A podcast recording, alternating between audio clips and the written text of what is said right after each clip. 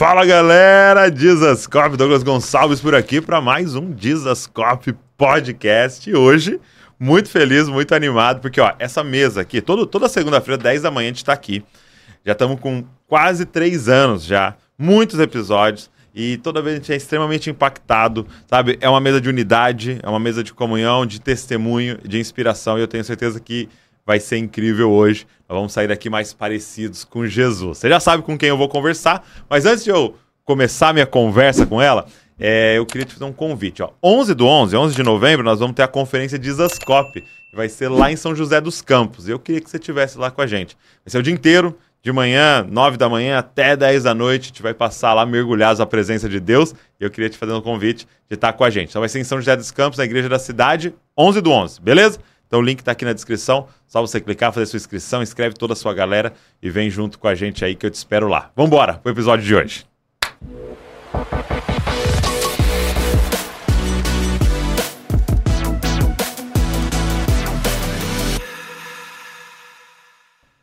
Fernanda. Meu querido, que, que bom estar com você. Muito Finalmente. tempo que eu queria. É, a gente ter essa conversa. A gente é fã do seu ministério. Lá em casa, todo mundo é Disascope. Né? Hoje uau. eu tô aí com o Isaac e com o Emerson assistindo com a gente aí, behind the Estão aqui. Estão aqui com a gente. E eu tô ansiosa por ter esse papo com você, ansiosa Sim. positivamente, assim, com o coração aberto, com tanta coisa boa para contar. Sim. E aqui é, para contribuir. Essa essa mesa aqui, né? É, hoje nós estamos aqui no Rio, né? A gente não está uhum. lá no nosso estúdio em Bragança. Veio aqui na casa da Fernanda. Exatamente. no território dela. É, mas essa, essa mesa do podcast, ela é uma mesa muito abençoadora. Porque ela, ela não é uma pregação, né? Ela não é um vídeo de conteúdo, ela é, um, ela é uma conversa, né? E, e eu acho que uma das coisas mais poderosas são os testemunhos. Sim. Porque as é pessoas verdade. se veem nessas conversas aqui, Sim, né? É, se na, refletem. Na jornada, né? E eu queria começar já te perguntando, é, como é que é a sua história com Cristo? Assim, você vem de uma Uau. família é, cristã já? Como é, como é que é a sua história com Sim, Cristo? Eu venho de uma família cristã, muito pentecostal. É. Minha avó, aquela mulher do coque mesmo, das revelações, das transformações e cura divina. Então eu fui criada num lar Assembleia assim. Assembleia de Deus, não? Assembleia de Deus uhum. Madureira. Okay. Né? Muito no comecinho da Assembleia de Deus de Madureira, ainda do Paulo Levas Macalão, nessa Sim. época. E eu vim dessa casa, onde tudo era milagre, onde tudo era orado, tudo era profetizado. Mas eu tive minha vida fora da igreja, na adolescência, dos 13 aos 16 anos. Uhum. Mas tive uma experiência de batismo com o Espírito Santo aos 5 anos de idade. É então mesmo? isso me marcou profundamente eu não tinha como fugir do Espírito Santo depois de falar em línguas e ser cheia do Espírito Santo com cinco anos de idade, muito novinha. A minha mãe achou que eu estava imitando a minha avó, hum. mas só eu sei o que eu vivi no dia. Né? Me marcou profundamente. E era, e era, o que? Era um culto? Era uma reunião na era casa? Era um lanche. A gente estava agradecendo um lanche na mesa de tá casa. Brincando. Era um lanche, não tinha nada acontecendo de especial. A gente deu as mãos para agradecer o lanche da tarde, a gente começou a orar pela família. De repente, eu tomei intercessão sobre uma tia nossa que não tinha Jesus ainda. Comecei a orar por ela tão alto, tão alto, que o Espírito Santo me tomou e eu comecei a falar em línguas estranhas. E a minha avó teve que me abraçar e falar: Eu tomo essa intercessão de você, porque você é muito novinha para entrar nessa batalha e tomou a intercessão de mim. Eu lembro que eu fiquei muito tempo chorando ainda e falando em línguas, mas foi um momento muito forte com Jesus ainda com cinco anos ah, de idade. Incrível. Bem novinha mesmo. E aí a sua mãe achou que estava imitando a sua avó. É, depois ela não, tá, ela não estava na hora e soube depois do que ah, aconteceu. Depois, tá. Aí ela falou assim: ah, que nada, estava imitando. Só que eu continuei orando em línguas uhum. na minha infância, continuei tendo essas experiências com Deus. Só aos 13 anos, quando meus pais se divorciaram, que eu fiquei revoltada com a igreja. Meti o pé. Meti o pé, fui embora, não quis saber. E duraram três anos no mundo. E os seus pais eram envolvidos assim? Eram, Muito, com a é, Igreja da Graça. Líderes, eram líderes. Hum. Então foi a decepção daquelas, é. quando meus pais eram um casal 20, né? Para mim, aquele casamento perfeito. Os dois envolvidos na Igreja da Graça, como ministros ali de libertação e tudo mais. Quando se envolveram com, com o ferro velho, que a gente tinha empresas e tudo mais, eles se afastaram um pouco da igreja e dali é. o casamento acabou. E, e, você, uma pergunta assim, desse detalhe, você, você percebeu como uma menina de 13 anos que estava acontecendo? Porque às vezes eu converso com alguns e falo assim, cara, foi do nada, porque os pais muito discretos, né? Sim. Não, ou, eu ou percebi. você percebeu que eu tava- já percebi. estava acontecendo? Eu vivi todas as brigas, eu Ah, vivi aqueles entendi. traumas todos, eu vivi o choro dos dois. Os dois, eles debruçaram sobre mim seus sentimentos, isso que a gente não deve fazer com os filhos, É, né? né? Eu perdoo os meus pais hoje. Nos dois livros eu falo sobre isso. Estou lançando um livro novo chamado Na Mira. Que Na Mira? Na Mira, né? Eu tenho E Foi Assim. E agora tenho Na Mira com as histórias minhas de ministério, é, batida Uhum. Por que de na mira? carro, na mira do céu, Ah, né? tá. Na mira do céu, Deus estava com um plano a meu respeito. E eu tive na mira do diabo várias vezes também, quase morri em várias situações diferentes, até com missões, até na estrada. Mas. E eu percebi, sai? em novembro. Novembro. Não, tá. outubro, outubro, na Conferência de Mulheres. Outubro, hein, gente? Outubro, prepare. gente, vai sair em outubro. Que já tá pré-lançado, ó. Já tá pré-lançado, tá escrito já, a gente tá só fazendo parte de diagramação e capa Legal. para já prensar. Mas eu percebi, Hum. percebi a separação dos meus pais e durante algum tempo foi até um alívio quando eles se separaram, porque É. acabaram as brigas, né? Mas depois chega aquele luto do, Ah. do divórcio. Não tem quem não É sinta. tão antinatural, né? É, é. Pra É família, um pras luto, é uma crianças, pra- morte, é uma morte. E eu fui viver essa morte no mundo, né? Fui no álcool, fui, fui é, em baile, essa coisa toda de viver a vida doidado e que não me, não me encheu em nada. Na verdade, eu tinha muita saudade da igreja. É mesmo. Eu dizia, quando eu ficar velha, eu volto para a igreja. Quando eu tiver mais velha, eu volto para a igreja. Só que não deu tempo de eu ficar velha, É, porque Deus me. Eu estava na mira do céu, Deus começou a me perseguir. é. Aonde eu ia, tinha alguém que falava de Jesus pra mim. Eu É tava mesmo? no ônibus, alguém falava de Jesus pra mim. Aleatório. tava- aleatório. Hum. Gente que não me conhecia. Volta pra Jesus, volta pra igreja. e aí um dia eu tava deprimidaça em casa, assim, com um problema de namorado, aquelas, aquelas maluquices de adolescente, né? E aí eu fui arrebatada. Eu tava dormindo durante o sono, eu fui tirada do corpo e vi o mundo espiritual ao meu redor. Vi anjos, vi demônios, vi, vi Jesus, vi tudo Hum. que eu podia ver durante o arrebatamento. Quem não sabe o que é arrebatamento, posso dizer para você que eu estava sonhando, mas era muito real. E na verdade não era um sonho, era, era o mundo espiritual se manifestando para mim. E aí eu vi os demônios que estavam atuando na separação dos meus pais É mesmo. Vi. De forma específica. de forma específica. Vi os demônios que atuavam na minha vida também. E aí, durante o arrebatamento, eu tentei clamar. E aí eu estava desviada. Não tinha autoridade para clamar. Eu não estava na igreja, eu não estava com Jesus, eu não estava congregando, estava toda em pecado. E aí, um anjo grande apareceu na porta da minha casa, tirou o trabalho de feitiçaria que apareceu para mim no mundo espiritual, tirou aqueles demônios que atuavam na minha vida, fugiram. E toda a minha sala foi ficando em glória, em glória, em glória, em glória. Foi ficando branco, assim, muita luz, muita luz. E eu fiquei assustada com aquilo. O anjo não falou comigo. Não conversei com o anjo. O anjo entrou e saiu. Ele tinha um coque, assim, um cabelo prateado, muito alto.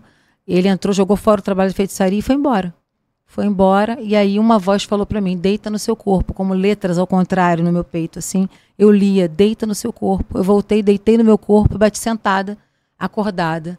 Dali eu peguei minha mochila, porque eu vivia na mochila, na casa de todo mundo, né? Filho de pais separados, fica na casa da tia, na casa da avó, em casa na casa da mãe, depois na casa do pai. Era como eu vivia, com a mochila da escola, com o uniforme da escola dentro e na casa de todo mundo, filha de todo mundo. E aí fui para casa do meu pai, contei tudo. Quando eu contei, a minha avó estava na cozinha. E ela começou a dizer glória a Deus, aleluia. Eu falei, gente, isso é coisa da minha avó. Depois eu soube que ela estava em jejum há três dias, só na água, para Jesus falar comigo, É mesmo. porque eu estava muito perdida. Ela decidiu que ela ia jejuar por mim três dias para Jesus falar comigo. Em três dias, Deus falou comigo pessoalmente. Então a minha experiência foi meio como a dos muçulmanos quando vem Jesus, Sim, sim. ou com- quando os Não foi num culto, não num foi- retiro. Não, não foi. Depois, Deus me levou né, na, na, num show do Altos Louvores. E aí, meu pai me levou. Você tem que ver música gospel, porque É, eu tocava na noite. Ah, você já estava Já envolvida estava com música envolvida com música e época. teatro, já desfilava e tudo. E meu pai falou: você tem que ver música gospel. Eu falei: que música gospel, pai? Música gospel é horrível. Eu não gosto de música gospel, é brega. Eu vou chegar lá e vou me sentir mal. Olha que preconceito, né? E ele Uhum. falou: mas você vai gostar. Aí me levou. Me levou na- no, no show do Altos Louvores. O Emerson estava tocando pro Altos Louvores O nesse Emerson. dia. Me ganhou para Jesus, me ganhou para é, ele depois. É, evangelista pesado. Muito poder nas teclas. E eu me lembro quando eu entrei, que eles abriram. O pessoal fala muito mal de show, né? Uhum. Eu vejo até hoje o pessoal, não, não pode falar show. Mas eu fui ganha num show. Sim. Porque eu tinha um preconceito grande com a música é. gospel. Você precisava da estética, eu né? precisava, precisava da estética. Da... Quando a cortina abriu e começou a rolar luz, começou a rolar produça, todo mundo, holds, todo mundo funcionando no palco, eu era de teatro. Eu falei, gente, os crentes estão modernos, né? O que está acontecendo? E eu fui muito alcançada pela arte. A arte me tomou ali. O Espírito Santo usou a arte para falar comigo. E quando eu vi, eu estava com a mão levantada, levantada no apelo, voltando para Jesus. Teve um apelo no final. Teve um apelo durante o show. A Estla cantou nesse show, a Lislane é cantou nesse show, altos louvores todo nesse show. E depois eu fui para a comunidade evangélica da Vila da Penha, porque eu frequentava Deus é Amor no centro da cidade. Uhum. Eu pegava o trem para Deus é Amor. E meu pai me perguntou: o que, que você quer ser? Eu falei: quero ser pastora. Você. Aí ele falou: na Deus é Amor, você não vai ser pastora nem cantora. Você tem que ir para outra igreja. Aí me levou para a comunidade da Vila da Penha, que estava estourada com Aline Barros, consagração. Uhum. Na, na época era tua palavra ainda.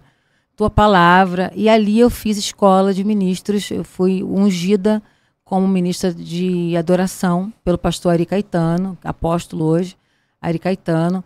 Ali eu aprendi o que eles puderam me ensinar sobre adoração e eu comecei a pregar imediatamente. Uhum. Eu comecei a cantar e pregar nas ruas, no meu condomínio, fazer grupos pequenos. Eu nem sabia o que eram grupos pequenos, mas eu já fazia isso em casa. E... Então não por estratégia da igreja. Não, a igreja nem tinha grupos pequenos. Eu inventei de pregar para o meu condomínio e aí o pessoal aceitava Jesus, eu ia despejando nas igrejas próximas de casa.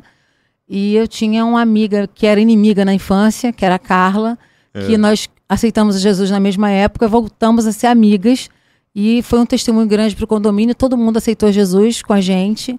E a gente ia dando aos pastores, as pessoas uhum. das igrejas próximas, e a gente começou um grupo de evangelismo. Aí é que eu fui batizada. Eu comecei a pregar antes de ser batizada. Porque a minha avó dizia: você não pode pregar sem cumprir a justiça, Fernanda. Você tem que ser batizada. Uhum. E eu tinha o curso de batismo ainda para fazer, mas eu tinha urgência com o grupo do condomínio Sim. de pregar o evangelho. Então o que eu fazia? Eu colocava fitas de, de você que não sabe o que é uma fita de vídeo, tá? Não Você que sabe. Tá falando, o que é uma fita de vídeo? Antes de existir o YouTube, existia uma coisa chamada videocassete, que a gente colocava no, na TV e colocava fita de vídeo. E eu colocava as fitas dos pastores pregando, chamava okay. os jovens. Ó, hoje eu vou passar uma, uma fita de um cara que morreu e ressuscitou. Legal. Aí eu pegava um testemunho daqueles Sim. bem Aquele brabos. Aí colocava a galera ia lá para casa. Aí depois eu tocava um violão, cantava uma canção espontânea ou uma canção da época. E aí fazia apelos, aceitavam Jesus e levava para a igreja. Uhum. E assim eu comecei a pregar o evangelho há 30 então, anos. Então o seu, o seu chamado, vamos dizer assim, ministerial e a sua salvação ou retorno foi ao mesmo tempo. Foi né? tudo ao mesmo não tempo foi, agora. Não foi um tempo ali esquentando o banco e depois vamos não. me sentir vocacionada. Não, eu fui vocacionada no dia que eu tive o arrebatamento. Uhum. Na verdade, eu acho que isso aconteceu aos cinco anos de idade, uhum. quando eu fui batizada com o Espírito Santo. E depois, quando eu fui batizada nas águas, isso se justificou, né? Uhum. Isso eu, me preparei. E na comunidade me preparei mais ainda com os impactos evangelísticos na, na praia, nas praças, é, todos os cursos de batalha espiritual que eu passei. Uhum. Isso foi me capacitando mais. E ao mesmo tempo eu entrei para o seminário. Foi tudo ao mesmo tempo. Uau. Com 17 então, anos. 17, uhum. Eu estava no seminário já. Eu fiz o seminário Osana, que era um seminário mexicano. Eu fiz a, aqui, EAD. Aonde é? Fiz ah, EAD. EAD. Tá. Não existia internet na época. Meu pai abriu uma base do seminário no Rio de Janeiro, com sociedade com o Alderir Nelson Rocha. E aí eles fizeram uma base. O pastor veio para o Brasil. Então eu trabalhava no seminário, estudava as fitas cassetes, okay. fazia as provas que eram em espanhol. Aí eu aprendi o espanhol durante as aulas de vídeo que eram em espanhol. Uhum. E eu trabalhava, ganhava 100 dólares do seminário é por mesmo? trabalhar e tinha que dar aula das matérias que eu zerava. Eu zerava angelologia, ok, escatologia, aí, aí eu virava professora. Foi tipo tudo ao mesmo tempo, foi muito rápido. É. E eu já tinha a Este e a Lislane comigo como alunas também. É mesmo? As duas foram minhas alunas de perto ali Aí logo o Emerson também tinha que fazer as aulas comigo, né? Uhum. Que a Estela me apresentou o Emerson, que tinha um estúdio. E a gente nem era namorado, nem nada. A gente era amigo. Foram sete meses pra gente começar a namorar. Dar o primeiro beijo e tudo mais. Ele me Uhum. pediu em casamento. Mas eu também Mas ensinava. aí você deu aula pro Emerson. Dei lá aula no- pro no Emerson Osasco. também. Ele fez, ele fez um pouco de, de seminário também nessa época com a gente. Que legal. Mas ele tinha as produções todas para fazer, não pôde se dedicar na época. Agora já tá teologão, né? Agora já. Agora, agora, é o, foi. agora é o pastor. E, e era mais focado realmente em ministério de adoração. Não, Não, era, Não. era não Teologia, era. Era, ensino e- era, era ensino, teologia mesmo, hardcore, era Ah, é, exegese, você citou várias cantoras, o Emerson foi comigo. Então As era meninas estudavam tudo comigo ao mesmo Entendi. tempo e agora. Elas iam comigo nas igrejas, quando eu ia dar aula, a Exla ia tocar para mim, para eu É. poder cantar. A gente cantava junto. Não tinha voices na época ainda.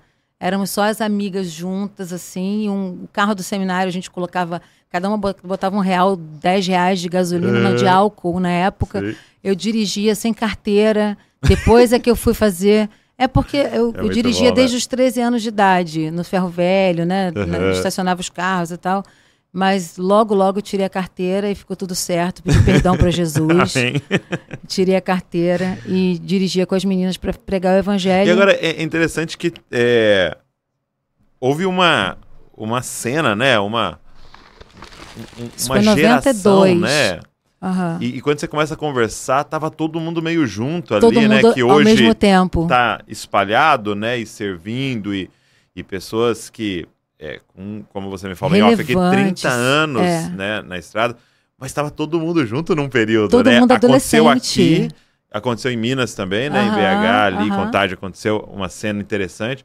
É Sim. interessante isso, né? É, o avivamento de 92. Hum. Eu É, você chama assim? Um eu chamo. Aconteceu? Chamo porque foi uma época que uma mulher andou sobre as águas na Argentina. Hum. Então havia um movimento na América Latina em 92, um avivamento muito grande, e a comunidade da Vila da Penha estava vivendo esse, esse Ok. avivamento tremendamente.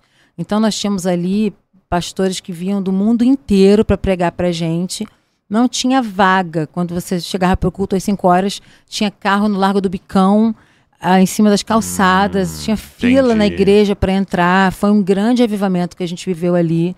E os grupos de adoração geraram muitas pessoas, né? A própria Aline, eu, ah, o Kleber Lucas, a, a Ludmila Ferber, pessoas em- Então, em, estados diferentes, incrível, né? né? O Kleber em Brasília, Sim, sim, a Ludmila em Brasília, é, tantas pessoas, o Bené Gomes. sim. Foi uma época que gerou muita gente. É, porque hoje eu tenho a impressão que é, é um pouco mais lento, assim. Surge alguém, você fala, poxa, olha que legal isso aqui que tá acontecendo ali. Aí Esporádico. surge outro ali, né? Mas tem uma época de. Parecia que era uma safra, né? Parecia Era uma panela de pressão. É, era uma Era. colheita gigante. Eu também atribuo a, aos nossos pais, né? Ou, no, caso, até no meu caso, aos nossos avós, né? Sim. Que pagaram um preço ali, Pagaram. abrindo no Há 30 facão uma trilha, atrás né? E de era repente. perseguição. É, exato. Eu lembro que a gente dizia na rua assim: eu sou cristã Nossa, é. protestante, dizimista e ofertante. As pessoas não sabiam que era um cristão protestante 30 anos Uhum. atrás, 45 anos atrás. No norte, nordeste, temos histórias de pessoas que pregavam e tomavam pedrada. Aqui no. Rio de Janeiro, nós temos mártires que foram jogados na Baía de Guanabara. Isso há mais Sim, tempo. Sim. Então, a história de perseguição, o que a gente vive hoje de evangelho é um sonho. Não, eu, eu, eu lembro de ser assim, sempre um dos únicos cristãos na escola. E quando descobriram Sim. que era filho de pastor, aí tinha toda era uma chacota. ainda, é, eram os crentes, os em bíblias. relação a isso, e até que ah, seu, seu pai rouba, até- ainda era, Tinha tinha isso. muito desse estigma e tal. E hoje é muito interessante. O, o Davi, né, tem 10 anos, a Luísa tem 12. Ele falou assim: direto, alguém na escola, a escola deles é grande, né? É, alguém na escola para e fala assim: Você é filha do Jesus Cop? Ai, que Uau! lindo! Não sei o quê. Eu falei, poxa vida, eu não É, vivi isso aí, não, filha. Hoje os meus filhos também têm isso na escola. Você é filho da Fernanda Brum. Sim, já conhece, né? Mas também rolam as brincadeiras de apenas um toque, dá uma moca. A Laura sofre isso na escola. Criatividade no bullying. Tem isso Muito bom, também na muito bom. escola. Mas então. Ninguém tá eu livre do bullying. Não, ninguém. Os caras vão conseguir criar um Vão jeito. conseguir dar um jeito. Mas é. Mas voltando, é, eu acho que também tem muito a ver com isso, né? De uma Aham. geração que paga um preço tão alto. Pagou. E os seus Pagou. filhos vêm com pegando um bastão, né? Um caminho é, aberto. né? um caminho aberto de avivamento. E é um uma tempo responsabilidade nossa, né? É. preparar essa próxima. manter e continuar Manter e assoprando a fogueira do avivamento, porque eu acredito num novo Ah, mover. sim, sim. né? Eu, eu Estamos venho, orando eu venho isso. orando e falando, né? Eu me rasgo por inteiro, faz de Hum. novo, Senhor, né? Onde o fogo não apaga. São canções que chamam o ambiente Hum. de 92. Não que eu seja saudosista de Não. 92, mas eu vivi algo tão grande, né? Das pessoas vomitarem câncer, das pessoas saírem andando, já com a minha avó, porque teve outro avivamento em 12, 1912, que foi o avivamento que a minha avó viveu, que me alcançou. Né, da gente entrar em hospital, as pessoas irem caindo endemoniadas. Eu vivi isso com a minha avó. Eu andava com ela como parceira, como menina dela, né? Como a garotinha do Elias, né? Do lado ali da, da- do Elias, Elias Eliseu. Então eu vivi isso com a minha avó a olhos, a olhos nus, vendo gente crescer perna, vendo gente com ferida que não tampava nunca. Uma menininha que me marcou muito, que ela não tinha os genitais formados, então ela não tinha como urinar. Tinham que passar uma sonda, fazer, fazer várias cirurgias. Essa garotinha foi a- completamente curada na hora. Minha avó levantou a menina, a fralda encheu. Foi Meu assim Deus, meu Deus. coisas maravilhas, né? Sinais, maravilhas, prodígios. E isso, isso me marcou na vida da na geração da minha avó. E em 92, né, nas rádios evangélicas aqui no, no Rio de Janeiro, tinha um programa chamado Deus é demais. Aí aparecia um testemunho. Aí eu lembro que aparecia um testemunho do Wilson Santos. Eu sou ex-mendigo, andava na rua, fazia isso, fazia aquilo. E hoje eu estou na comunidade evangélica da Vila da Penha. Aí meu pai falou: Você vai lá. Ok. Me levou lá. Meu pai desviado da igreja. É mesmo. É, me levou. E aí eu comecei o ministério e eu tinha que viajar com alguém. Então eu viajava com meu pai e com a minha mãe. E logo meu pai, em uma das viagens, recebeu um ataque do inferno, caiu morto na minha frente, em Curitiba. Eu tava com. O Emerson estava tocando com Carlinhos Félix, com Marcos Góes nesse, nesse show, nesse evento. A Estela estava com altos louvores e eu estava com meu com meu CD, com meu LPzão, que o pessoal do secular, quando viu que eu ia sair mesmo, que eu, eu tava com, com um contrato com a gravadora. E a gravadora não queria me liberar de jeito nenhum para fazer gospel, e eles também não acreditavam no gospel. Uhum. E me mandaram embora porque eu falei: secular eu não canto mais, eu tô consagrada para Deus. Aí o pessoal da minha banda secular fez um disco para mim, o Feliz de Vez. Fernanda, você canta, você não vai. Isso é um desperdício. Vamos fazer um disco gospel. Me deram o disco. É mesmo. Então eu saí com o disco embaixo do braço, assim, e, e vendendo disco de porta em porta na igreja. Então, em uma dessas viagens, meu pai caiu morto. Ele tomou um café, teve uma síncope, caiu morto e não voltava. Eu lembro que a gente estava numa sala com os pastores do seminário que eu já estava fazendo, e todos os pastores vieram e começaram a orar sobre ele, orar sobre ele, orar, orar, orar. E ele não voltava, de jeito nenhum. E eu tinha feito um curso da Valnice Milhomes, Uhum. como ressuscitar mortos. Ela tinha vindo da África e ela fez Ela uma um apostila como ressuscitar mortos. E eu, com 17 anos, doida, querendo saber tudo ao mesmo tempo. E agora, Avivamento Primeiro Amor, aquela coisa linda, eu fiz o curso. Uhum. Então, eu esperei os pastores orarem pelo meu pai. Quando eles não traziam meu pai de volta, eu entrei, coloquei a mão no peito dele. Falei, bom, eu aprendi que primeiro a gente expulsa o espírito de morte. Então, vamos lá. Espírito de morte, sai dele em nome de Jesus. E eu aprendi que a gente chama o nome da pessoa, como Jesus fez com Lázaro. Nélio, vem pra fora, em nome de Jesus. Meu pai bateu sentado. Aí eu falei, Deus do céu. Porque eu já estava assim, como é que eu vou ficar sem pai com 17 anos, em Curitiba? Como é que volta com o corpo? Eu já estava pensando como é que eu ia fazer para voltar com o corpo do meu pai para o Rio de Janeiro.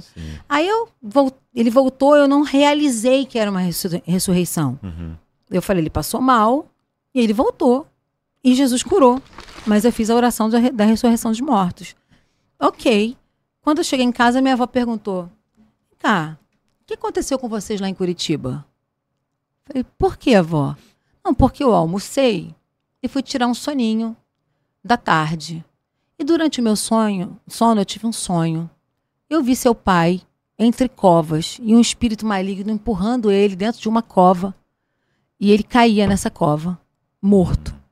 E de repente, ele saiu da cova e caiu numa sala. E ela descreveu a sala para mim. Um sofá da cor tal, num tapete assim, tinham homens em volta, pastores em volta de vocês.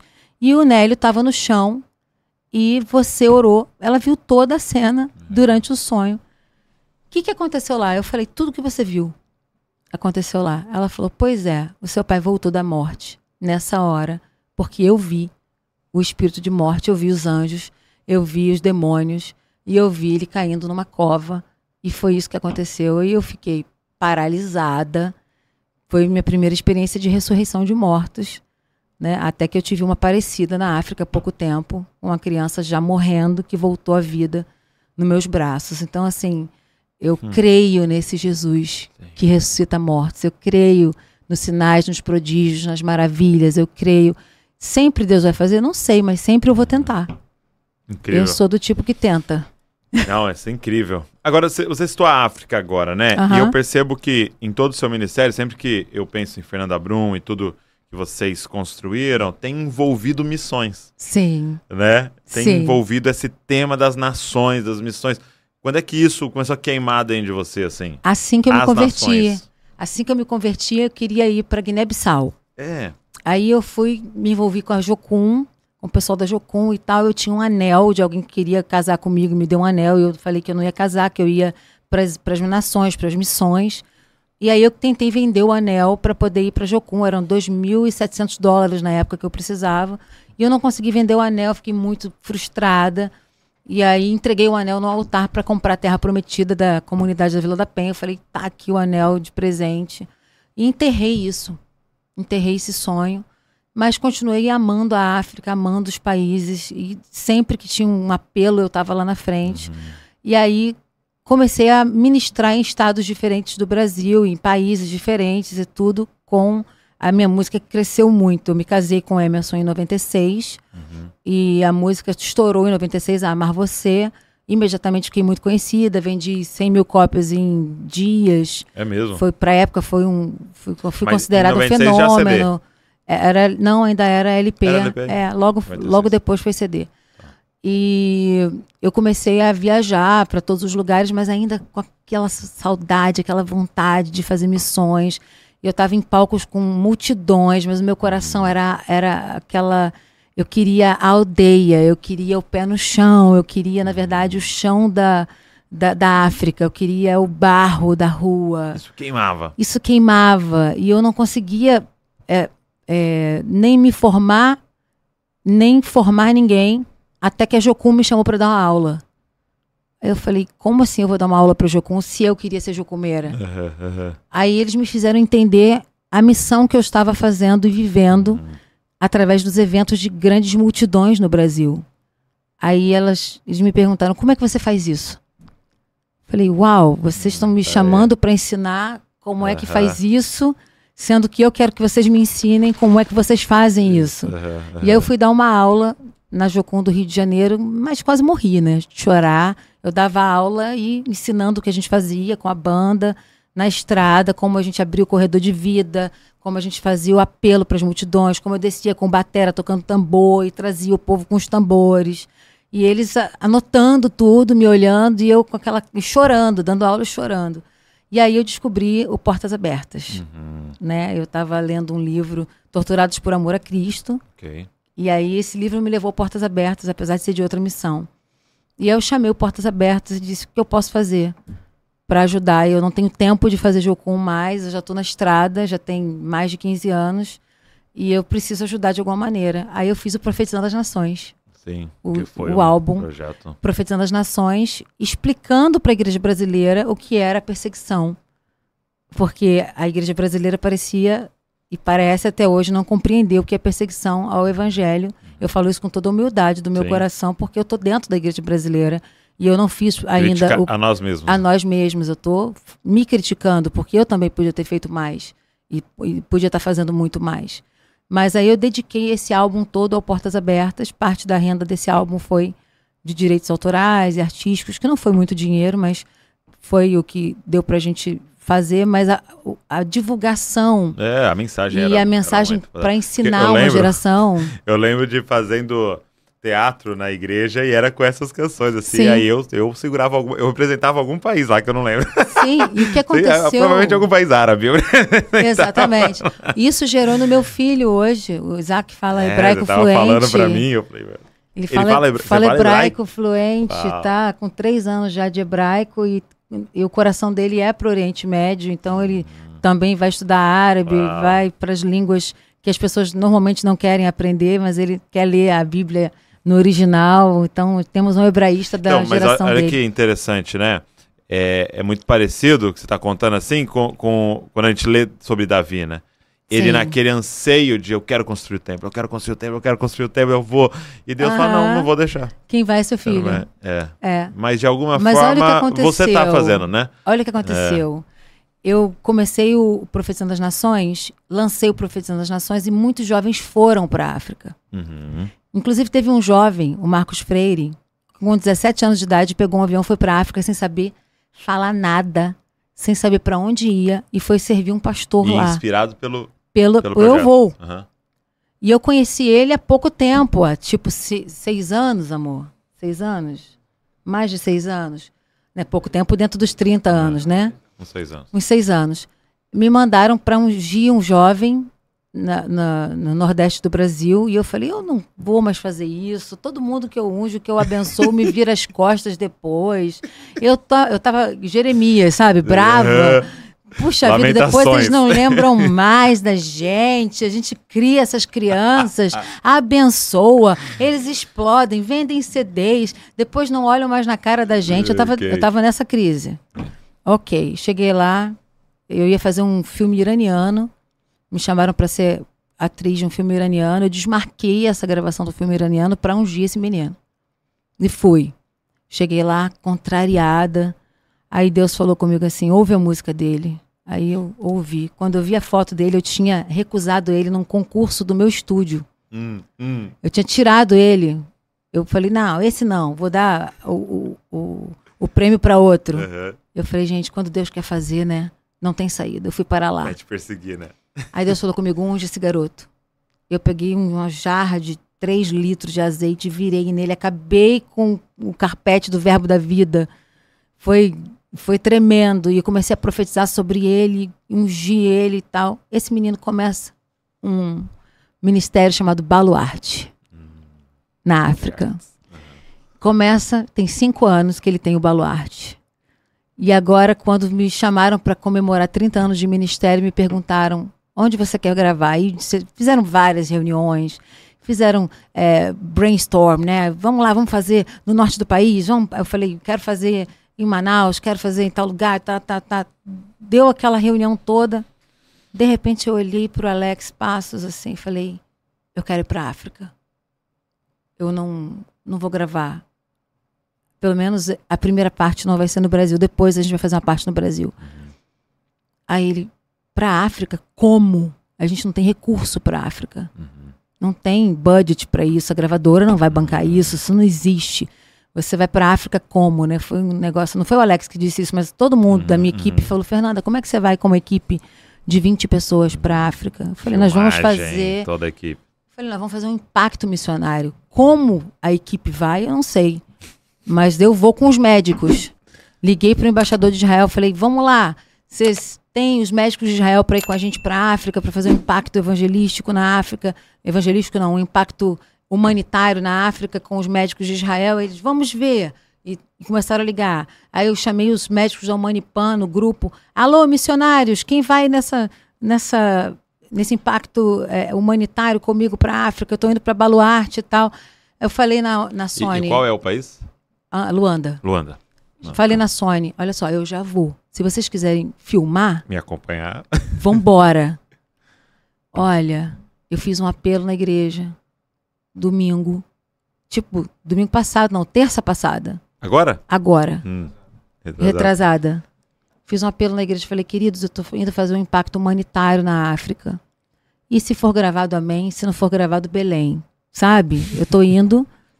É, Deus me chamou para isso. Eu tô, eu tô sensibilizada com 100 crianças que foram, que perderam seus pais mortos na frente delas, crianças pequenininhas, crianças com 4 anos, crianças com 5 anos. E eu, eu tô com um jovem que eu ungi com essas 100 crianças que ele tem que alimentar. E eu não vou ficar em casa, eu vou para lá. Então, se vocês puderem ajudar, é, tá aqui a máquina de cartão. Vocês podem ajudar eu tô tirando as minhas passagens com Emerson e eu preciso levar 20 pessoas. Meu Deus! E eu fiquei depois lutando com Deus, orando, Senhor, se o Senhor quiser que eu vá com a equipe, o Senhor vai fazer e vai prover. Sim. Se o Senhor não quiser que eu vá com a equipe, eu vou com o que eu tenho. Mas se o Senhor se agradar disso, se o Senhor está nisso, o Senhor vai prover para mim. No domingo seguinte, um, um, empresário da igreja levantou e falou: Eu te dou quatro passagens. Ok. Nessa semana, anteontem, eu estava na Igreja da Fé, da Família da Fé. O pastor Josemar levantou: Eu te dou mais duas passagens. E nós já temos oito passagens. Legal, legal. E você que está assistindo pode mandar mais dez passagens. mais doze aí. Mas estamos com uma equipe. Cara, aí incrível. os médicos vão comprar as passagens, então okay. são mais cinco médicos. Uhum. São mais cinco passagens. E nós vamos com equipe, com remédio, com comida, com Quando? papinha, dia 21 de agosto Uau. até dia 28. E de lá nós vamos para a Amazônia. E vamos gravar os 30 anos na Amazônia também, para a glória de Deus. Dois sonhos missionários ao mesmo tempo. Vamos gravar no Fest Tribal da Amazônia, num lugar chamado São Gabriel das Cachoeiras Vai ser, vão ser dois sonhos e, missionários ao mesmo tempo. Qual é o nome do projeto? Ou, ou vai Não usar tem 30 nome anos? ainda, 30 Não, anos. Tá. 30 anos. Uhum. Três décadas de, de ministério. De ministério. Então, nós temos alianças com o Portas Abertas, com a Missão Mais e com a Baluarte. Sim. São três ministérios, porque não dava tempo da gente formar ministros para fazer o nosso ministério lá na África. Então, nós pegamos pessoas que já estavam com a mão na massa e começamos a enviar recursos e fazer mídia deles. Com isso, nós levantamos é, casas para Missão Mais, nós fizemos uma uhum. campanha uma vez para levantar pequenas casas lá para a cidade de refúgio. Sim, Conseguimos levantar né? para receber os refugiados. Então, nossa vida é muito constante com missões. A gente Sim. não para de levantar recursos e, e, e, e mídia para que mais pessoas possam também ofertar. Então, é. dessa vez, nós estamos com a, com a Baluarte. Nossa, como Deus tem nos apontado para isso, sim. Amém. Porque eu, eu tenho dito, assim, que a igreja, é uma forma, uma ilustração que me vem à mente, assim, é que a igreja era como se fosse um, um bolo, né? Ah. Um bolo. E, e, e para você fazer um bolo, tem os ingredientes. Exatamente. Você tem, você tem que pôr o leite, você tem que pôr a farinha, você tem que pôr o ovo, você tem que pôr... Então, assim, você tem todos os ingredientes ali. Se você te decidir, ah, vou tirar um, não vai sair. Não vai sair o bolo. Não vai ser bolo, mas pode vai virar outra, outra coisa. coisa. é, esquisito, né? E eu acredito que existe um ingrediente chamado missões. Sim, você não pode tirar é missões. da igreja. E por um tempo a gente tirou. Entendeu? E a gente não consegue perceber que muito do, do, da reclamação que a gente tem, pô, esse cara é crente, mas ele não sei o que, não sei o que, uhum. parece que o pessoal não vai, é porque a gente tirou um ingrediente. Exatamente. A gente tirou o ingrediente apostólico de Sim. envio e a gente tirou o ingrediente missões. Missões. E aí a igreja tem sintomas de não ter isso aqui. Você sabe Entendeu? com que se gasta mais dinheiro na igreja, no ranking, antes hum. de ser missões? Hum. Quer ouvir? Fala. Refrigerante e cosmético. Maquiagem. Antes de chegar em missões. Você diz a, as pessoas, quando você vê o que, que elas gasta, mais se gastam. Do que se gasta. Tem mais coisas, tá? tá Mas para chegar em missões, você é, passa por refrigerante, e maquiagem, maquiagem.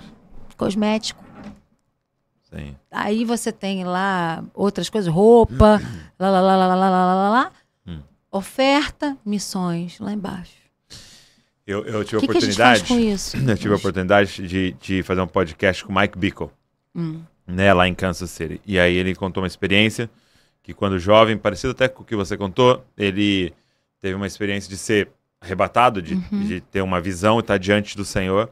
E ele falou o seguinte, que ele estava diante do Senhor, estava diante do trono, né? Uhum. E aí ele falou de uma sensação naquele lugar. Não tem como manipular. Ele sabe não tudo. Tem, ele não sabe tem. tudo. É. E aí o Senhor olhava para ele e ele só que ele estava velho. Ele não era ele, ele era jovem aqui, mas ele se via velho. Se via mais velho. E, e o Senhor olhava para ele e falava assim: "Que desperdício". Uau! Tanto potencial você desperdiçou sua vida. E aí ele volta, ele acorda e ele toma uma decisão. Eu não vou ouvir isso, Senhor. Uau! E aí eu perguntei para ele, ok, o que, o que que você não pode desperdiçar? Ele falou três coisas. Ele vai me cobrar do como eu usei meu tempo. Sim. Como eu usei as minhas palavras. Uau. E como eu usei meu dinheiro. Uau! Ele falou: Uau. então eu vou prestar conta de cada palavra que sai da minha boca, de cada minuto do que eu estou fazendo e de cada real que eu gastei, não, cada dólar. Exatamente. E assim, esse temor precisa voltar pra gente. Esse temor de ser o primeiro, né? Porque quando eu fiz o apelo para as passagens aéreas para a África, eu fui a primeira uhum. a doar. Porque você não pode pedir uma oferta não tá que não doa no seu bolso. Uhum. Eu falei, eu vou dar quantas eu puder dar. Eu vou meter a mão no meu bolso primeiro. Eu vou ser a primeira pessoa a dar. Não é porque eu, eu sou a mais interessada. O interesse é da missão. É. O interesse é do que nós vamos fazer com essas crianças que estão lá. E não é uma oferta. Acabei de falar com, com, com o Marcos Freire e perguntei o que é que nós temos que levar. Porque nós vamos em 20 pessoas e vamos de mão vazia? Não. Ele me disse cimento. Hum. Nós precisamos de cimento, porque no local que nós vamos reunir as crianças para atender, eles estão com um hectare já doado uhum. de terra e eles têm que construir uma escola. Uma escola que vai ter uma igreja do Verbo da Vida lá. Legal. Eu sou de outra igreja, eu sou do Profissão das Nações. Eu quero 100 verbos da vida na África, mil é. verbos da vida na África. É. Eu não estou preocupada se eu vou abrir uma IPAN lá. Você está entendendo? Sim, eu acho que a, cabeça missionária não cabe denominação. É reino, é reino, é reino. Você precisa ser uhum. aberto, né? A gente estava. O Emerson veio agora de Tulsa, aí a igreja do pastor. Me lembra o nome do pastor que recebeu o, a oferta do.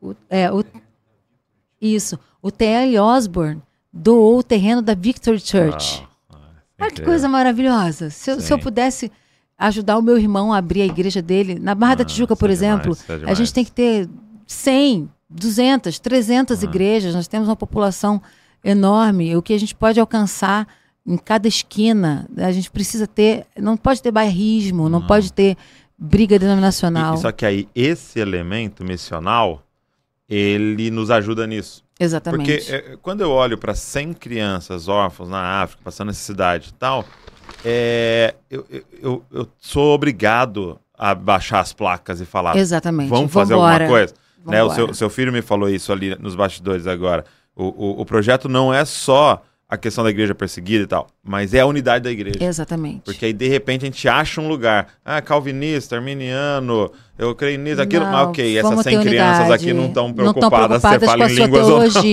Nós precisamos e essa igreja perseguida no Irã não está preocupada. Se você, nós ter que nos Isaac, encontrar ali. Isaac né? fez isso agora para fazer o Nazarenos, né? Que é o congresso que vai acontecer é, julho, né, Isaac? Dia 20, de 22 e 23 de julho. O que, que ele fez? Vai ser ele, aqui na Profecia das Nações. No Profecia das Nações. O que, que ele fez? Ele ligou para todas as igrejas da Barra, chamando os jovens para estarem juntos. E ele, ele teve algumas surpresas de, de jovens, de pastores jovens, dizendo: Poxa, que legal! Uhum.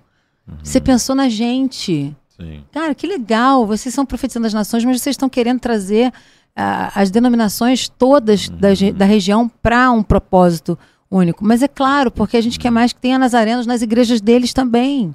Não, o Nazarenos não cabe na, no IPAN, na IPAN. Uhum. A IPAN é, é, é pequena para o tamanho do Nazarenos. Nazarenos é para a igreja perseguida.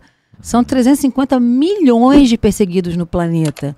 E a gente está preocupado se tem uma porta aqui, se tem uma porta vai ali. Ser o meu nome, se vai, vai ser, o, nome, nome de quem? O Nazarenos não é do Isaac, o Nazarenos é da Igreja Perseguida, o Nazarenos é da Mais, o Nazarenos é do Portas Abertas, o Nazarenos é de Novas Tribos, é de todo mundo. O Nazarenos é da onde tiver uma igreja sofredora. Aonde tiver alguém sofrendo, porque existe o Nazareno, de alguma maneira essa igreja vai sofrer um pouco menos. Sim. E onde tiver outros nomes, outras crianças, outros jovens fazendo esse trabalho, é, conscientizando e mobilizando para poder esse dinheiro chegar na mão das, das, das, agências missionárias, porque vira passaporte, vira comida, uhum, uhum. vira passagem de avião.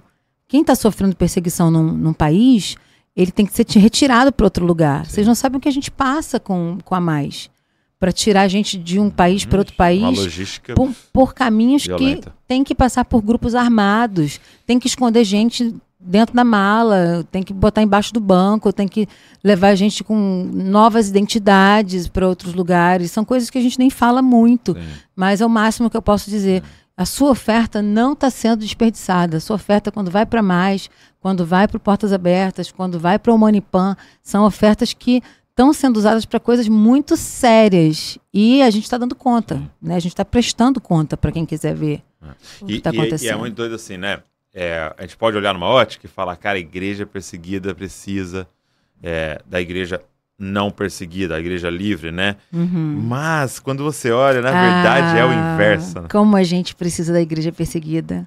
Como porque... a gente precisa ser curado, né? De uhum. é, é, é, porque você falar para alguém, vamos dizer, alguém chegando, por exemplo, chegou agora, a gente tem, a gente acolheu algumas famílias de afegãos, né? Lá na, na, igreja e a gente está cuidando deles, da, da, casa e tal, uhum. para eles, moradia para eles, são refugiados. Ótimo. Você chegar e falar, né, olha, eu gasto mais refrigerante e do batom. que comissões, é uma vergonha. Exato, né? aí cai a ficha. Né? Cai então, a ficha. A gente precisa deles, né? É. Eu lembro de, de um, eu lembro de quando chegaram os, o primeiro grupo de refugiados da Mais no Espírito Santo. O Isaac era bem pequeno, ele pegou o videogame dele e falou assim: "Mãe, eu tenho que mandar o meu videogame para eles porque eles são crianças". E eu não, eu não entendi na hora por que o videogame mas me ligaram da missão dizendo que tinha uma criança lá que jogava os computadores no chão e fazia bum, bum, por causa das bombas uhum. que ele ouviu, ele ficou traumatizado, ele precisava ter um tempo de brinca lúdico, uhum. uma brincadeira que fosse. E eu falei, gente, Deus está usando meu filho. Pra... Aí ele foi lá, desligou, desmontou o videogame dele, colocou na mala, o único videogame dele, e, e mandou para essa criança que ele nem conhecia. Outras coisas que já aconteceu lá em casa foi do Isaac sonhar com crianças que existem. Da gente desenhar essas crianças e mandar para mais. Quem é essa criança? Lembra disso, Isaac? O, o garoto que você viu e tal. Eu mandei para o Mário. O Mário falou: essa criança chama Fulano. E essa criança chama Beltrano.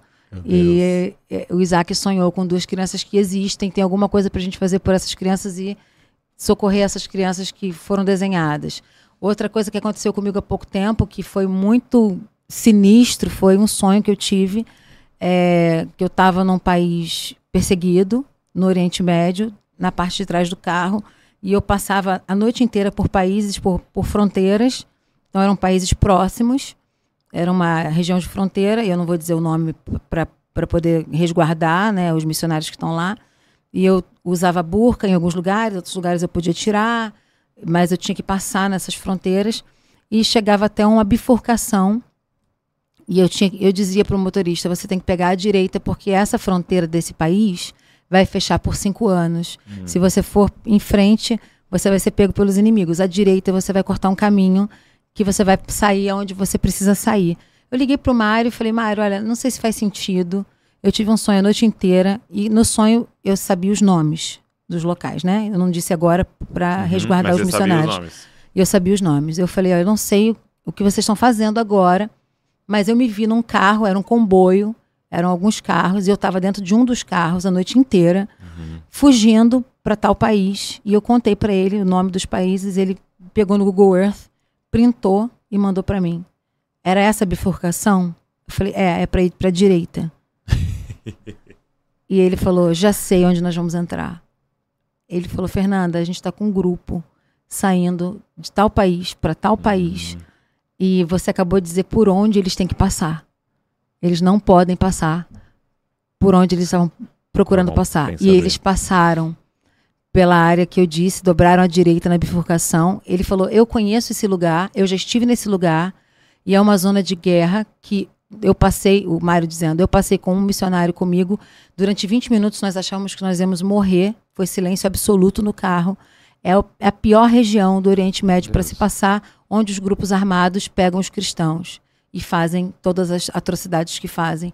E esse grupo que está, esse comboio que tá, que você viu no seu sonho, está passando por essa região e eles vão ter que passar por outro lugar, uhum. como Jesus te falou. Então eu mandei essa para eles na fé e eu recebi a resposta de que realmente existia um grupo, um comboio.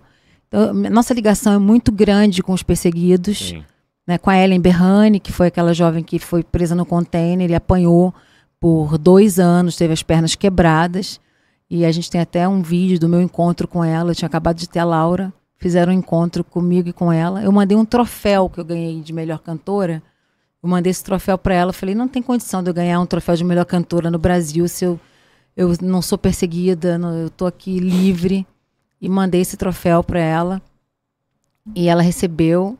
entregou, entregaram, o Portas Abertas entregou para ela. E depois fizeram um encontro, foi na Suíça, amor? Na Suíça fizeram um encontro é. da gente. Não disseram para ela que eu estava e não disseram para mim que ela estava. Só que antes de eu subir no altar, Deus falou comigo: a Ellen tá aqui. É mesmo? A Ellen tá aqui. Aí Deus falou comigo assim: você não vai pregar. E o Emerson não vai pregar. A Ellen tá aqui. Aí quando eu subi, eles anunciaram meu nome e anunciaram o nome da Ellen. A gente se abraçou e a gente gritava. A gente chorava e gritava alto, como se a gente se conhecesse desde criança. Porque foi um trabalho. A gente tentou com autoridades brasileiras, com o Itamaraty, com deputados, com senadores, senadores dos Estados Unidos. Foi um trabalho grande de falar. Às vezes você me vê sentado com políticos conversando. Eu não estou procurando voto para aquele político. Eu estou lá procurando como ele vai tirar um, um, um afegão, um procurado, um, um cristão que está em perigo, como é que ele vai usar a política internacional, quem é que, que é o embaixador daquela região, quem é o, o cara do Itamaraty agora. É, esse é o meu trabalho de falar com os políticos, né? Quando você me vê em alguns, uhum. algumas situações de, de, de, conversa com políticos, eu estou sempre falando sobre a igreja perseguida. Tem, tem gravado esse dia? Esse dia da Ellen Berrani tem, a gente pode procurar no YouTube. É? Tem, a gente pode mandar para você. Ah, seria legal, seria legal. Cara, deixa eu te fazer uma pergunta. É, lá. 30 anos, né? Você está fazendo agora essa gravação e tal, e é um marco, né? Uhum. É, e eu gosto de fazer essa pergunta, já fiz para várias pessoas. É, é fácil começar bem, né? Mas é, a longevidade do ministério, para mim, é o que mais me encanta, assim. Né? Sim. É, eu vejo alguns fazendo coisas incríveis, assim, mas eu falo, poxa, é, terminar bem é, é, é, o maior desafio, né? O que a gente viu Paulo declarando ali, né? Uhum. Você ir até o final, e não que vocês já estejam terminando, eu acho que tem muito não, chão pela frente. Chão pela frente. Mas assim, já são 30 anos, né? E eu queria que você falasse eh, quais são alguns, alguns segredos, algumas coisas assim que você atribui aí é, para essa jornada constante. Porque assim, eu tô diante de alguém que tá 30 anos nisso e falando com a mesma paixão ou até mais. É. Né? E isso é, é, inspirador. Eu queria saber o que, que, que, que Deus fez essa a jornada. A gente precisa superar muita coisa dentro do ministério. Uhum. Eu acho que, acho não, eu tenho certeza que manter o teu contrato com Jesus. Hum. O que, que você tratou com Jesus? Eu fiz um contrato com Jesus quando eu me converti. Literal? Literal. E você queimei. Escreveu? Escrevi um contrato com deveres a fazeres e tudo mais. E queimei, assinei por mim e por Jesus e queimei. Eu sou meio assim, tá? Ok. Meu jeitão. meu jeitão profético de ser. Legal. E eu acredito que cumpri o contrato com Jesus. Ok, cumpriu o contrato. Cumpri o contrato com Jesus. O que, que eu prometi que eu ia fazer com Jesus, para Jesus? Eu ia gastar a minha vida para Ele. Tava lá. Tava lá. E não ter ninguém mais importante do que Ele na sua vida, nem marido, nem filho, nem igreja, nada mais importante do que Jesus na sua vida. Se te faltar tudo e tiver Jesus, você continua? Hum. Será que você continua? Eu já tive muitos momentos em que eu tive decepcionada arrasada com o meio, com o mercado, com as pessoas. Ah, chora, mas continua.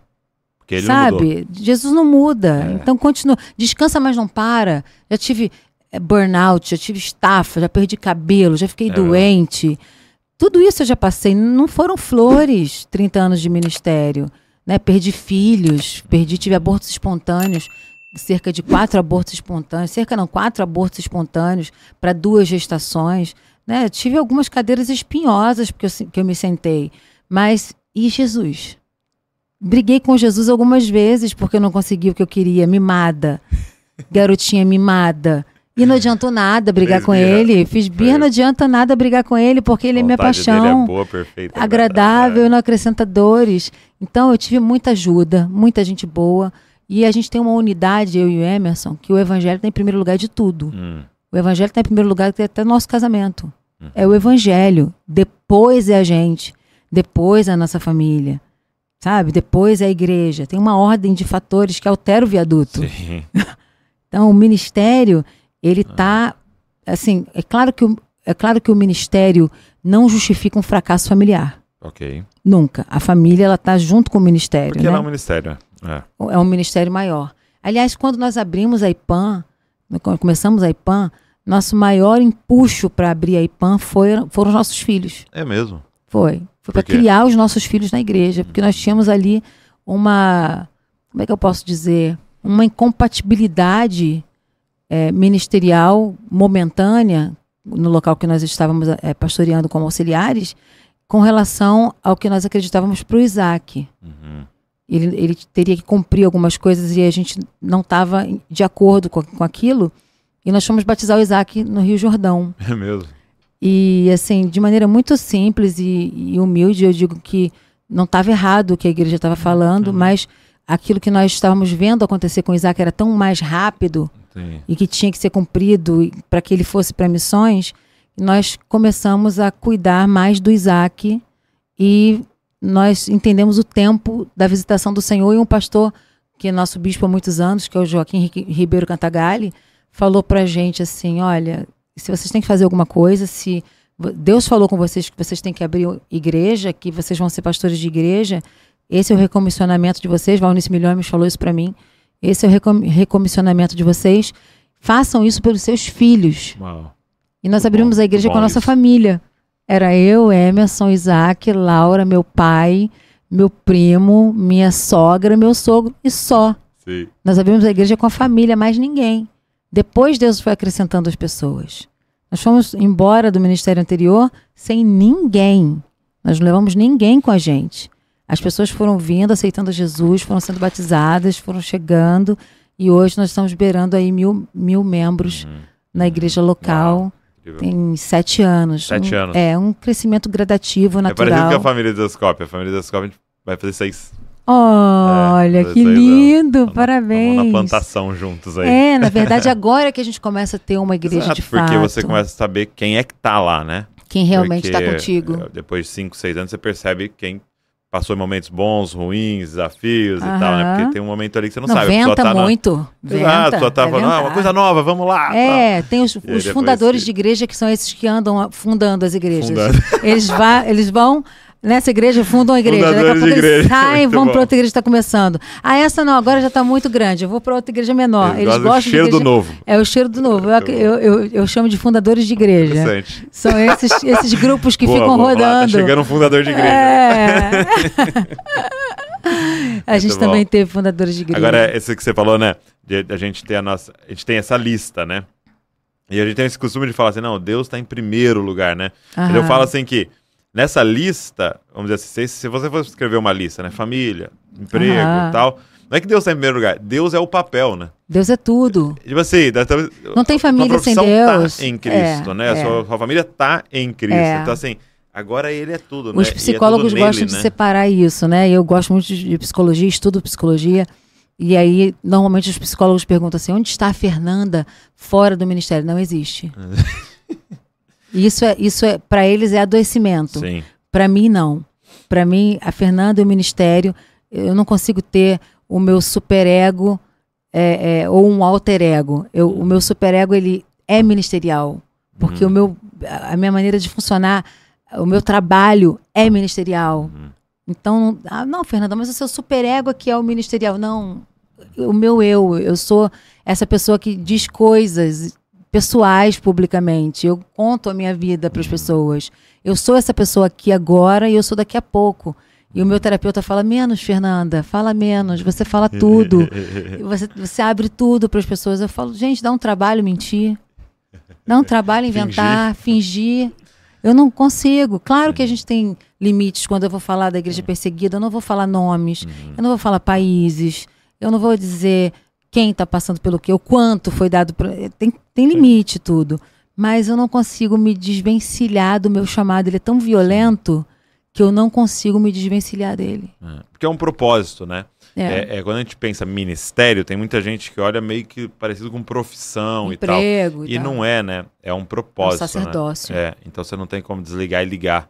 Né? Uh -uh. É, uma vez eu, eu, eu usava o termo é, bivocacionado, né? Uhum. É esse termo de tipo assim, você trabalha, né? E, uhum. e serve na igreja e tal. E não, não é que o termo esteja errado, mas talvez um amigo, Paulo Borges, ele falou assim, cara, não é bivocacionado.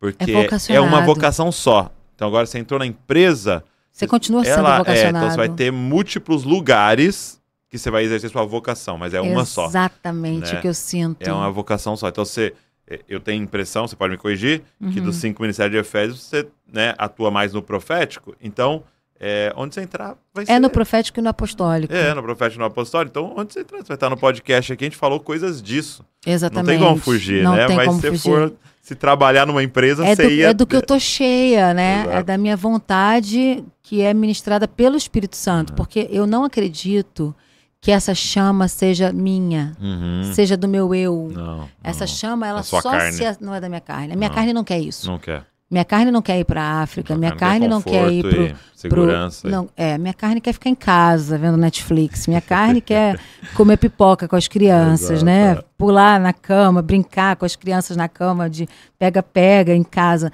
Minha carne quer ficar em casa cuidando da casa como uma boa dona de casa não que eu adoro com o problema dos outros. né? É, para que que você vai se importar com isso? Eu não faço. eu- Eu digo para você que eu não faço mais do que a minha obrigação de ir. Sim. Eu preciso ir porque é uma obrigação que me toma por completo a ponto de eu não ter mais o que dizer. As pessoas ficam Tá chateadas de eu continuar é, repetindo as mesmas coisas o tempo todo, mas é, faz parte de mim. É isso. Faz parte de mim. Mas sabe o que eu, Você eu fala comecei dessa a coisa, Fernanda? é, Eu falo, mas eu falo mais disso. eu, eu, eu comecei a descobrir que isso é o pregar, né? Quando você pega um prego, né? E você vai Hum. pregar, Pá, é, é várias pá, da mesma cabeça. Ah, é verdade. Entendeu? Então, ah, é, é, é como pôr uma estaca no chão, né? É. E às vezes a gente quer falar só uma vez, né? Tum, aí fica aquele negócio fraquinho, né? É, Você não que- foi, não pregou ainda. É, Tem que então insistir. Tem que bater, E tem que bater 20 reto. vezes, E tem que bater reto. com, a mesmo, com o mesmo objetivo. é, às vezes com mais Pô. força ainda. Pô, não pode entortar o prego, Não né? pode. Não pode. É, mas é Que isso. E, e você carrega uma mensagem, né? Você carrega. é, Agora, uma pergunta. Hum. Nesses 30 anos, é, como é que vo- você disse muito no início já, Uhum. algumas músicas estouraram e foram pro Brasil inteiro e a gente cantou, todas as igrejas você entrava, a gente estava cantando as suas músicas. Como é que você lidou com isso, com a exposição e como é que você lida com isso até hoje? É com a difícil. exposição. É, para você, assim, Sim, tá nos lugares. tá nos lugares, ser, ser reconhecida e, e a expectativa das pessoas e tudo. Como é que você lida com isso? Esses dias eu tava na fila da padaria, aborrecida, com a moça que tava demorando a me servir o queijo. Ela tava cortando muito devagarzinho. Aí eu comecei a ficar aborrecida na fila da padaria. E fiz uma cara assim, sem querer. eu- Caiu o não semblante, não percebe, falei nada, não reclamei, mas caiu o semblante. Aí veio uma moça e falou assim: Oi, você não é a Fernanda Brum? Falei, oi, sou eu. Por que que você tá tão triste? Você é uma menina tão alegre, você é tão sorridente. Por que você tá triste? Eu falei, moça, eu não tô triste, eu tô aborrecida com a moça ali que tá devagar. Deixa demorando. o queijo que tá demorando, eu não tô triste. As pessoas esperam que você esteja o tempo todo gargalhando, né? Isso é pesado. Isso é pesado, né? Isso é pesado. Mas assim, o que me consolou muito foi a palavra de Lázaro. Hum, Quando Lázaro foi ressuscitado, ele ficou famoso. uhum. E diz a palavra de Deus que, porque queriam matar Jesus, procuravam matar também a Lázaro. Ok.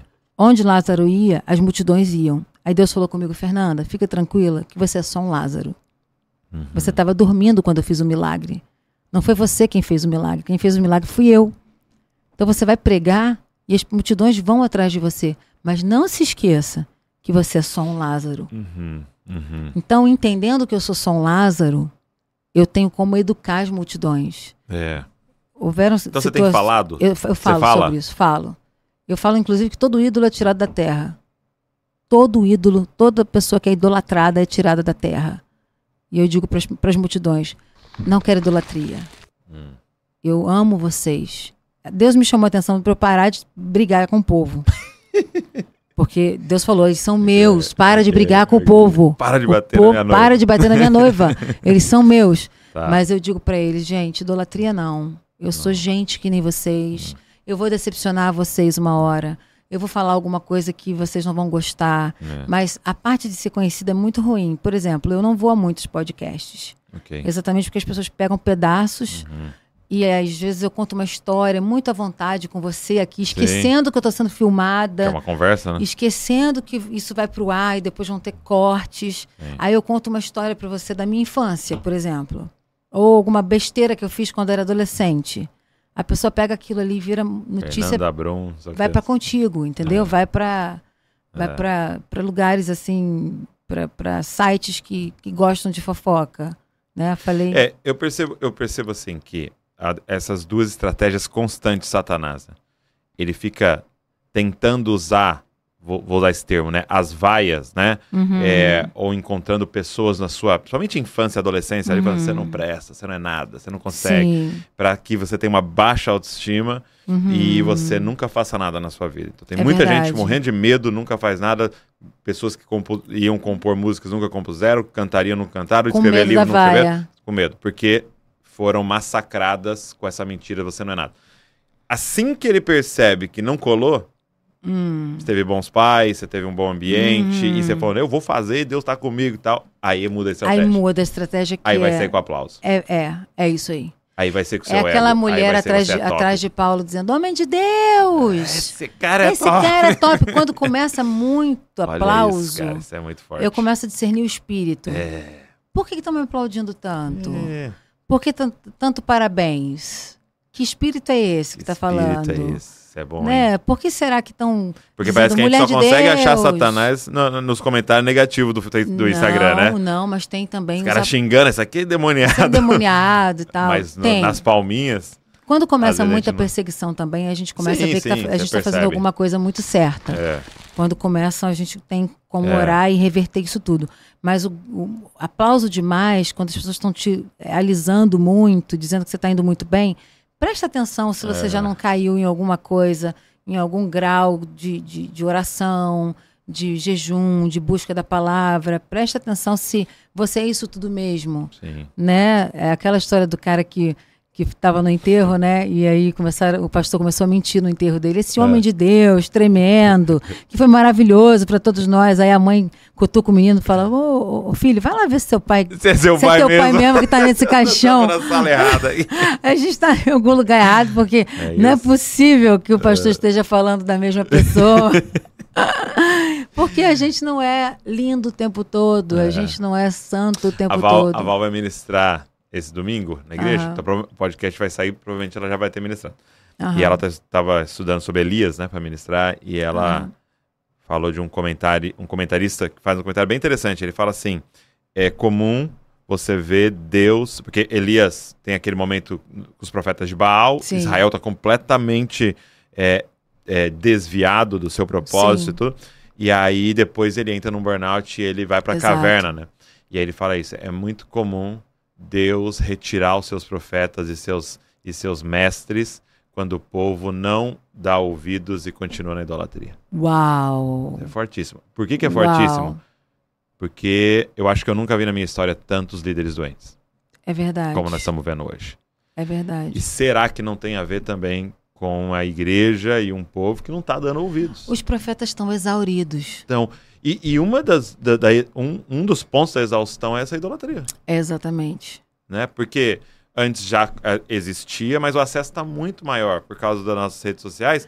O acesso e, e o assédio. E o assédio. É. Né? O profeta normalmente ele se retira para buscar, ele não é fácil de achar. Uhum. O profeta aparece de repente. Então o profético precisa ser resguardado. Não necessariamente na doença. Não, não. Eu não acredito que Deus vai colocar uma doença na pessoa para isso. Eu acredito que o profeta ele tem que aprender os, eh, discernir os tempos e estações. Ele tem que aprender a se retirar. É. O profeta quando não sabe se retirar, pode é. ser que ele viva esse burnout, como eu vivi. Uhum. Né? E a gente não pode ser farinha, é, arroz de festa. Tem lugares que eu não vou, tem lugares que eu não apareço, tem e, e foi um aprender a falar não? Foi. Entendi. Foi aprender processo, a falar né? não. Não é porque você está com uma agenda. Eu tenho quatro agendas por mês hoje. É. Eu fazia 16, 18. É mesmo. Eu faço quatro shows. Shows, eu vou falar shows, tá? Porque é adoradora, aleluia, as missões. Tem as missões tem, e tem. tem os shows, porque eu ah. fui ganha para Jesus num show. Então, são quatro shows por, por mês, ou igrejas, né? Que eu, eu vou atender, igrejas de amigos. Mas eu tive que reduzir muito a minha agenda por conta do burnout. E eu não quero mais viver o burnout. É isso aí. Então, quando eu tenho que profetizar, eu apareço. E quando eu tenho que sumir, eu sumo. É eu sou uma mulher, eu preciso ter família, eu tenho marido, eu tenho uma igreja para cuidar, eu sou auxiliar do meu marido na igreja, eu sou uma pastora auxiliar. Isso tudo é necessário para que para que a gente viva também. Eu, eu, fiz um estudo com as evangelistas do século passado, a Catherine Kuhlman, a Emma Sampa McPherson, a Frida Winger, todas elas morreram muito cedo. É. Porque elas não souberam o tempo de é. recolher para se cuidar. Né? Para ir para a África, agora eu estou fazendo uma reposição de, de tudo, de, de, de vitaminas. Acabei de falar com a minha médica hoje. É, eu tenho que estar tá bem, eu tenho que tomar suplementos e tudo mais, porque eu tenho que dar o meu melhor para o povo. É. Eu tenho que estar tá ali 100% com o povo. Né? A, gente, a gente vai levar comida, vai levar eh, recursos e tudo. Uhum. E a gente vai estar tá como? Vai dar trabalho lá? Vai ficar doente lá? E você não pode ir pode. ajudar alguém doente? Não pode. Você tem adoecendo, que tá, não, não pode, faz sentido, não, né? Não faz sentido. Então você tem que estar 100% para ir para o campo missionário. E é importante duas coisas. Hum. Ir para o campo missionário durante um período e entender que rola o burnout no campo missionário também. E voltar do campo missionário e sair da igreja para o campo missionário para que não haja burnout. As duas coisas são importantes. Uau. Quando você fica sete anos na igreja sem ir ao campo missionário, você tem burnout. Entendi. E quando você fica sete anos no campo missionário sem voltar à igreja uhum. local, você tem burnout. Interessante. Né, eu aprendi com os missionários isso. De sete em sete anos é importante o missionário voltar uhum. para a igreja, para não perder a conexão com os irmãos, não ficar esquecido no campo missionário. E de sete em sete anos é importante o pastor ir fazer missões se não for todo ano, que é o melhor dos mundos, né? Você ir todo ano em algum país, em algum lugar, tá junto com o povo que você ama, que foi chamado para fazer. É, se não for todo o tempo, é, pelo menos de sete em sete anos, ter uma viagem importante na sua vida. Um para te, te dar um choque de realidade, para te trazer de volta para o chão, furar o teu balão, sabe? Uhum. Te fazer chorar de novo. Você está com um olho muito seco, a Bíblia muito fechada. Vamos abrir, abrir mais a Bíblia e chorar mais um pouco Sei. com quem chora é importantíssimo viver a missão integral nesse sentido, de estar tá integrado, né, de estar tá completamente funcionando na, no, no, campo missionário. Muito bom. Obrigado, Fernanda. Poxa vida. Obrigado por esse tempo aqui. Obrigada a você. Muito. Acho que a gente tinha muita coisa para conversar e vou deixar para um o próximo. Dois. Ah, que bom! Mas aí você vai ter que ir lá em Bragança. Tá aí... bom, eu vou lá, tá bom. eu vim uma vez, vocês vão ter que ir uma vez. E você tem que vir também uma vez aqui no, no Não, já, arenas. Já deixa marcado aí na próxima. Próximo semestre. Vai ser uma honra. E obrigado não só pelo podcast, mas obrigado por esses 30 anos. Obrigado Puxa vida. Pela, pelo testemunho e, e a jornada de vocês, que é tão inspiradora é, para nossa geração, para aqueles que estão vindo, poder olhar alguém correndo à frente ali. Amém. E tudo que vocês têm feito com a igreja, com a música, com missões, com essa Glória bandeira. Obrigado. Deus, amém. Que Deus continue dando Não faço graça, mais do que a minha obrigação. Amém, amém. Obrigado. Obrigada, uma honra. obrigada, uma honra. E obrigado a você que ficou aqui com a gente, assistindo, nos ouvindo, você que está nas plataformas digitais aí. Eu queria te fazer um pedido, pega esse link e sai mandando para todo mundo aí. Tenho certeza que essa conversa vai provocar bastante a gente, nos chacoalhar aí, nos inspirar. E também se inscreve no canal para você receber tudo que a gente está produzindo aqui. Deus abençoe você e não se esqueça, você é uma cópia de Jesus. Valeu!